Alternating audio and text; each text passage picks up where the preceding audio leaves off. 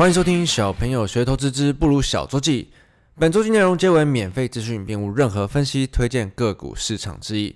在金融市场，我们应该要随时的查证事实，而不是随着金融圈媒体起舞，造成每天不必要的担心。本周呢，我们要为秀林部落小太阳学堂发声。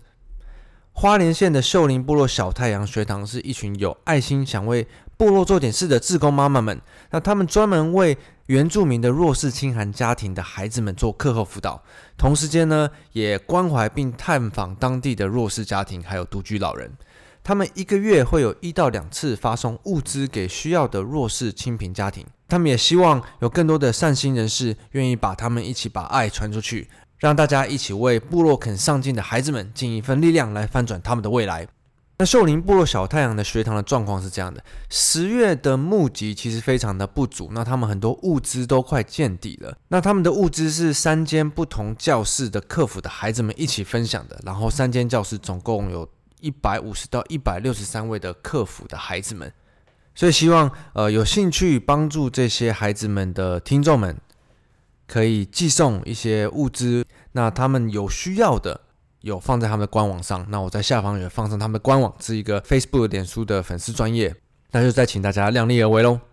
这周我们一样先从原油价格开始，原油价格这周大概在平盘，OPEC 在周四公布了它的月报，那他们维持对二零二二年石油需求增长，大概还是在四百二十万桶一天不变，不一样的是。但因为石油的价格涨高变贵了，所以他们稍微下修了今年石油需求成长的预期。好，所以石油的供给的部分，OPEC 这边一直没有变哦。但是这几天原油的价格又在跌，那市场又在担心什么呢？我们来，我们很快来看一下。第一个，市场提到 CPI 所谓的消费者物价指数，因为一直在创高，所以通膨的关系令原油大跌。诶，通膨有没有很常提到哦？然后第二个是。考虑释放战略储备石油，不排除祭出石油出口禁令。这在讲美国哦。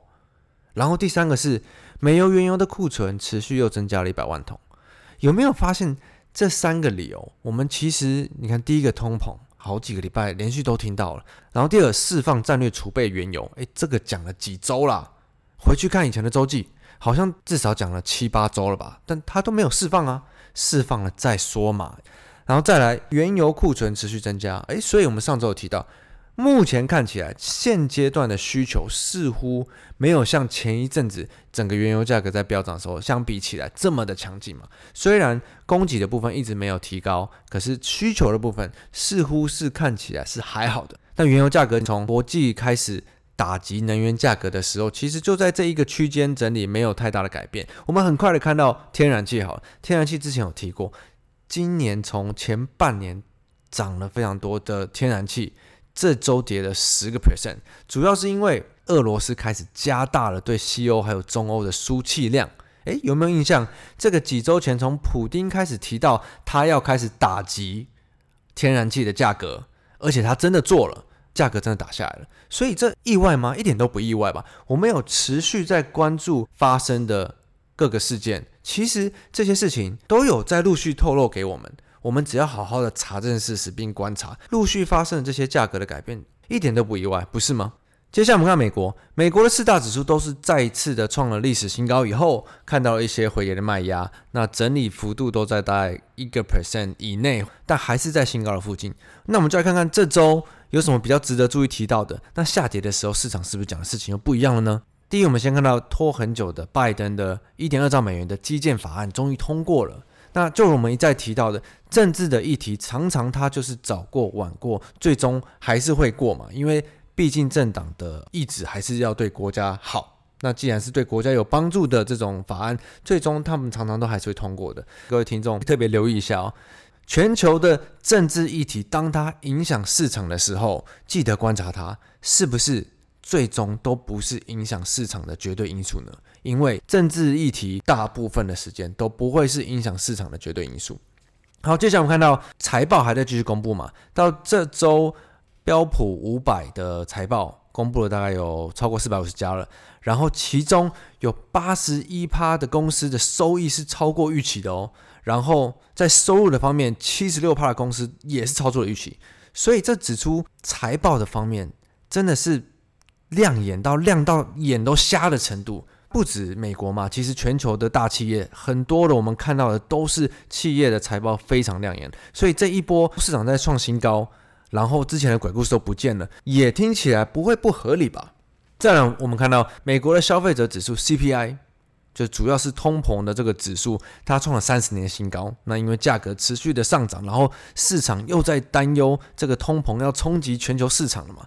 可是记得我们前几周都有在提哦，不管是鲍威尔还是耶伦都有出来陆续的讲了好几次，他们认为通膨是暂时的。那毕竟他们是 FED 主席，然后非盈利机构。这是我们应该听的嘛？上一个如果听到我们第二季的免费的最准的那一集的呃听众应该就很清楚，听他们的应该是比较准吧？可是谁一直在跟我们说通膨会影响市场，市场会崩盘，是不是都是金融业呢？是不是都是嗯、分析师呢？那这个就留给大家自己去评估。然后另外呢，因为市场这周有回跌嘛，回跌的时候大家应该会发现。为什么讲的事情好像都很像呢？这周回跌，市场跟我们讲什么呢？美国领失业金的人数较前一周增加，然后十年期的公债殖利率来到了一点五七八，有没有来了？公债殖利率，市场每一次跌我们就讲公债殖利率，然后涨的时候都不讲，真的很很幽默诶。总结来说，市场还是持续在反映第三季大公司优良的财报。然后再我们看到欧洲。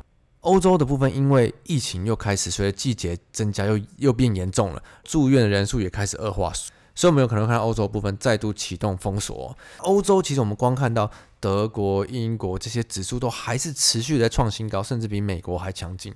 欧洲企业的盈利表现持续的很强劲，欧洲的央行也说了他们会持续维持宽松的政策。在我们看到中国好了。中国这边，我这礼拜有看到，它的限电政策已经不是在一刀切喽，所以产业的应变时间有增加，然后运作也开始趋于稳定了。限电的政策目前看起来对企业似乎比较不是一个问题，没有之前讲的这么严重。恒大的部分好像虽然一直听到他们有违约，可是似乎也不是一个大问题了。我们再回顾前几周他们讲的，恒大是。陆板雷曼呐，然后限电政策会影响全球的供应链呐，诶，怎么都完全没事了嘛？所以每当我在查证事实的时候，我一定会特别记住那种金融圈媒体拿出来大讲特讲，讲的好像世界末日的东西，持续的追踪，并且看后续是不是这样发生。小周记到现在九也第九周了，有发现吗？前阵子讲的最夸张的，不管是恒大限电问题、公债殖利率等等的。当时记得他们都讲多严重吗？现在我们再回过头来看看，是不是只有置之一笑的感觉呢？这就是为什么我们小朋友团队看到很多事情的当下的情绪反应，并不会像大部分的人这么严重，因为我们一直有在记录，我们知道很多这些事之后可能都不会是一件值得注意的事情。最后，我们看完台股的金牛吧。台股这周上涨了约一个 percent，然后平均一天的成交金额来到三千八百亿。行情是持续的升温。如果我们一直在关注台股的内容的金流，而不是关注技术面、季线、颈线等等的，其实相对的信心是不一样的。可是如果我们看的是内容金流，行情就是慢慢的、逐渐的升温。尤其是台积电法说那一周开始，开始跑出一些电子主流，那这边。台积电法说开始点到名的东西都涨了三十趴、五成甚至一倍的，看资金又健康的轮动到了现在，我们看到不管是空运、海运、钢铁、半导体的设备、一些其他的小的 IC、板卡。水红姐姐概念股、大宇宙、呃元宇宙题材等等的资金的轮动的健康程度是有点用乱窜来形容的。那这就是一个行情很好的最明显的证明。那我们再看到，连新的股王矽力都已经盘中飙上了超过五千元，然后各个聊天室族群都越来越活络，越来越多人在抛赚钱的对账单。其实这种种都是行情越来越好的迹象。那再加上我们讲到的国际市场，欧美已经率先创新高了，而且创高的理由是企业的财报亮眼。记得我们讲到，股市回归最终还是要看整体企业的获利。那显然的，现在是正在合理的轨道上涨中，所以台股在这个情况，行情逐渐内容逐渐升温，更没有理由去看差嘛。那另一点想要特别跟大家提到，就是当行情好的时候，真的有时候不要看得太短，因为太短反而会错过很多的波段跟行情。因为行情好，相对可能很多人会去做相对是当中或者是非常短的波段，可是当一个趋势已经形成的时候，常常可能你会发现自己看的股票或者自己买过的股票，明明涨了五成一倍，但是自己却只赚到了中间的呃个位数或者是十几趴的获利。那这个我觉得就在行情好的时候，我们需要特别关注的。那下周我们就持续来关注资金的轮动是轮动到哪一个族群。那这周看起来最强劲的其实就是空运 IC 跟一些半导体设备，还有一些元宇宙的题材。下周就看资金是不是持续在同样的族群的轮动，还是会轮动到新的族群。那我们这周的小周记就先到这边喽。我是布鲁，Happy Weekend，下周见，拜拜。